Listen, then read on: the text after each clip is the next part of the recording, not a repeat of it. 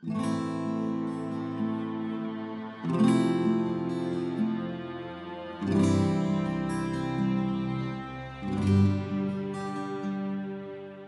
el desarrollo de este audio intentaré demostrar, partiendo de muchas emociones, conocimientos, críticas y reflexiones, los aprendizajes sobre la materia práctica profesional 1 de la carrera de Trabajo Social en la Universidad Nacional de Rosario.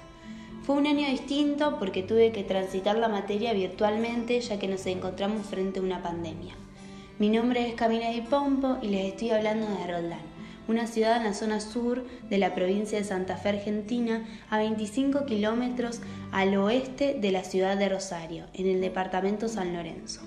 Aquí vivo yo en mi amada ciudad, pero con corazón de pueblo. Cuenta con 14.299 habitantes fijos, según el INDEC en el censo del 2010. Pero para dar una idea, el número aproximado de ciudadanos de hoy en día rondan los 25.000. Roldán forma parte de Gran Rosario. Tengo 20 años, convivo solamente con mi mamá, pero tengo dos hermanos mayores. En este año tan particular decidí no tirarme para abajo, sino intentar que sea un buen año, dentro de lo posible. Para eso realicé dos voluntariados. Por un lado, uno relacionado a personas en situación de calle y por otro, la temática de violencia de género que lanzó la campaña por la Emergencia Nacional de Violencia contra las Mujeres. Esto hizo que me mantuviera activa, sumado a que transité tercer año de trabajo social, como dije anteriormente.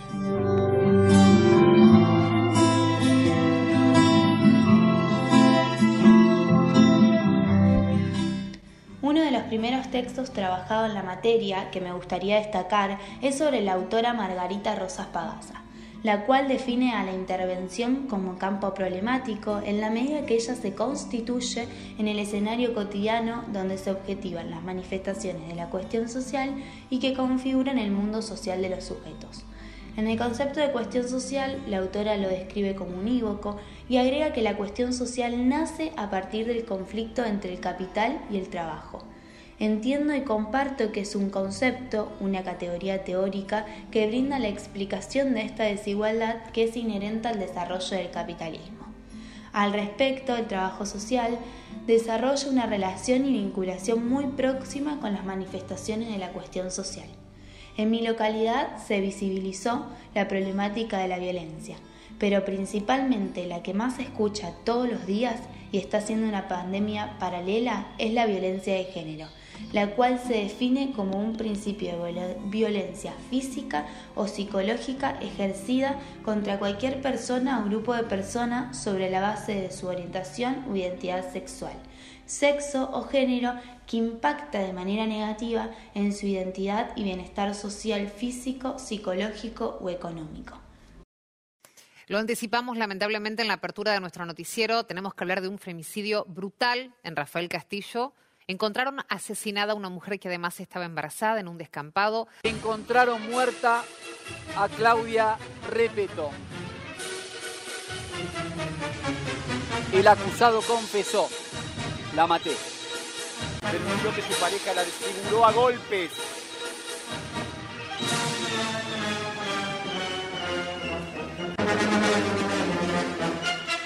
Dice que en una semana la agredió tres veces.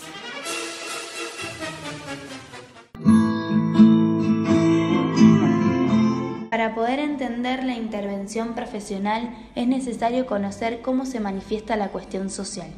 Las manifestaciones de la cuestión social operan a modo de coordenadas y definen los términos en los que se debe problematizar las trayectorias de los sujetos. Yo pienso que la violencia contra las mujeres se ha convertido en una anormalidad generalizada. Que este tipo de relaciones se haya naturalizado me hace pensar y reflexionar que la violencia contra las mujeres no es un hecho reciente, ni se trata de sucesos aislados, sino que se ha estado desarrollando desde hace muchísimo tiempo y hasta ahora ha sido justificada, ocultada y considerada como algo que encuadra dentro de la normalidad la naturalización del lugar de las mujeres que deben ocupar en la estructura social es, por ejemplo, el espacio privado, Me refiero a la maternidad, a la crianza de los hijos.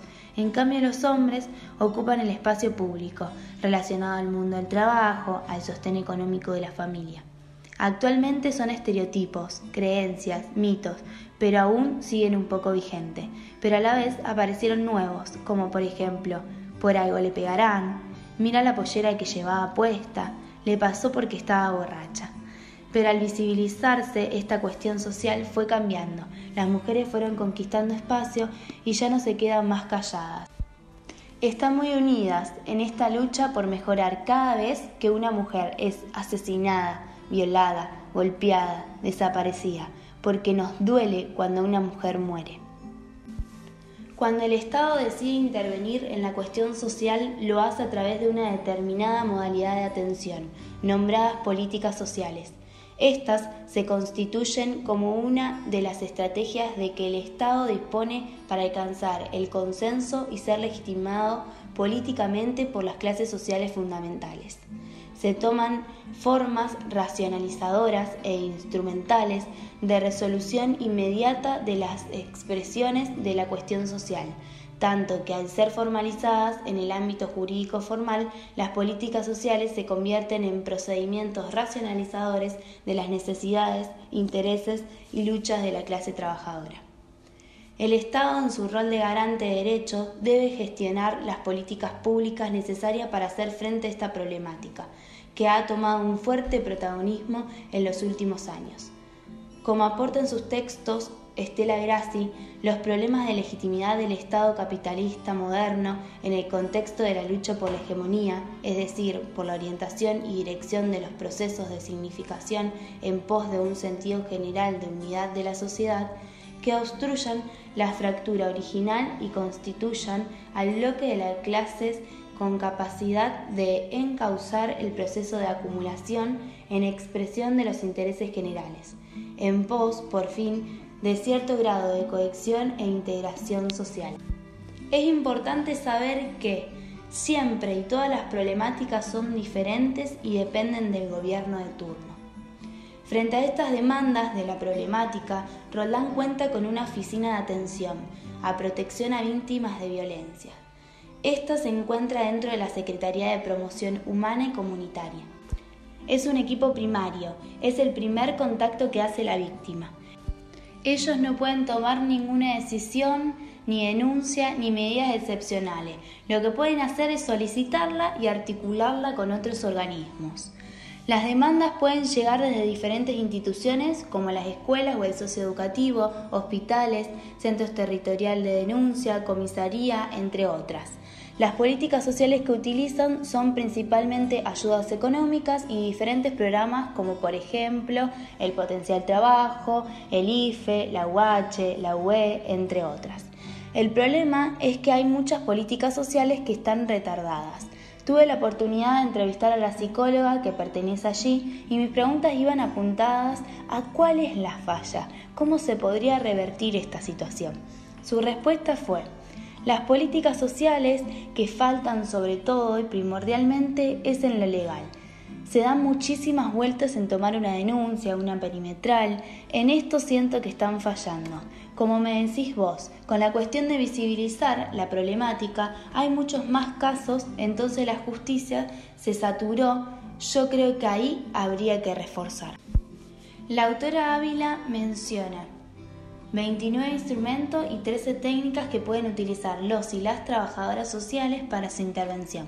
Si bien yo utilicé varios de estos para desarrollar este trabajo, como la encuesta, la observación, la investigación, el sondeo, pero en el que más me centré fue en la entrevista.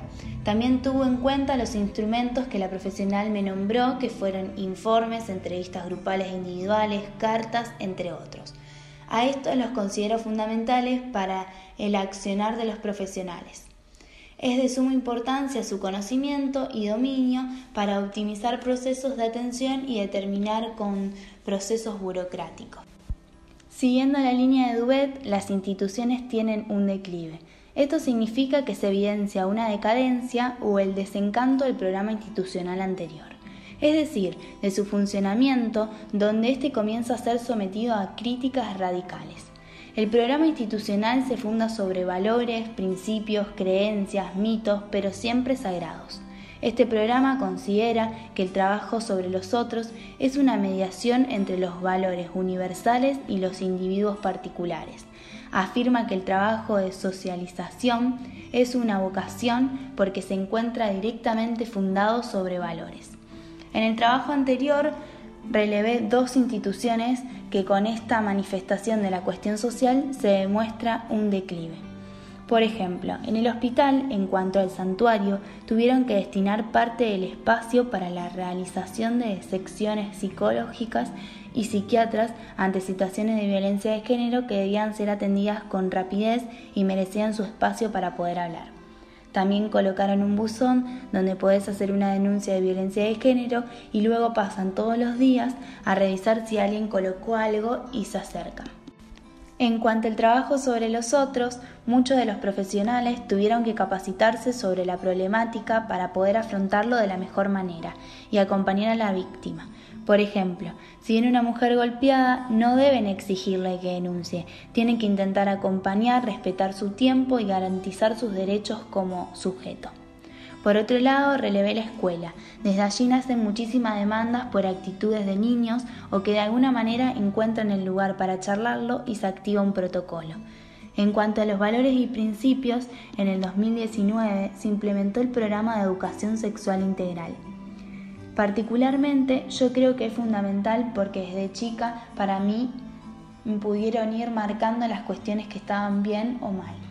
Por otro lado, creo que ahora lo naturalizan mucho. Por ejemplo, la cuestión de que en una cama duerman cuatro personas de diferentes edades porque no hay lugar, eh, en la mitad de la noche ocurra un manoseo y uno lo ve normal cuando no lo es. La ESI creo que marcaría la importancia de que el cuerpo es de cada uno y también lo que está bien y lo que está mal.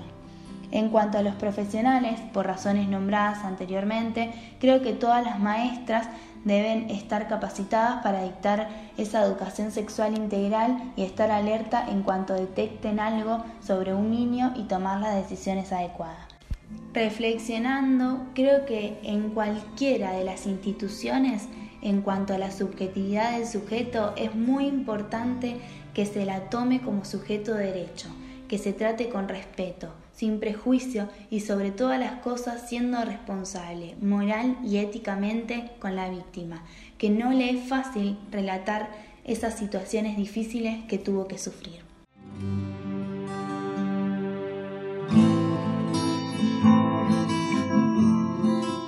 Finalmente, llegar a fin de año me pone muy contenta y estoy conforme con el aprendizaje que realicé. Fue una de mis materias favoritas, a pesar de que me hubiese gustado haber presenciado en una institución y hacer las prácticas como hubiese sido presencialmente. De todas maneras, estos trabajos y a través de los autores hicieron que responda una vez más el accionar del trabajo social de una manera diferente, dinámica y bastante profunda. Para cerrar, me parece oportuno hablar de la ética. La ética es fundamental para el accionar de mi futuro como trabajadora social. Siempre debo tener presente la responsabilidad, saber que estoy interviniendo con sujetos de derechos. Según Casaniga, la importancia de la incorporación de la cuestión ética como atravesamiento de toda la formación y no solo como una asignatura. La postura de Kars me nutrió muchísimo y me pareció muy importante esta frase. Todo conduce a la ética y la ética conduce a todo. Para finalizar, quiero decir que respecto a la manifestación de la cuestión social, no puedo terminar sin decir que muere una mujer cada 23 horas. Sí, cada 23 horas. Que es muy necesario que se implemente la ESI en todas las escuelas. Se necesita que esta problemática esté en la agenda pública y que todos los organismos tomen con responsabilidad de sus deberes que las políticas sociales y las leyes se cumplan y no queden plasmadas solamente en un papel. Llegó el momento que cada uno desde su lugar sea consciente de esta cuestión, que hay que despertarnos, desconstruirnos, reconstruirnos, resocializarnos, a partir del hecho de ser personas con derechos, compromisos, responsabilidades, consigo mismo y con los otros. Que qué tan fuerte hay que gritar, cuántas lágrimas llorar para hacerte reaccionar, que no muera ni una más, qué tan fuerte hay que gritar si no nos quieren escuchar.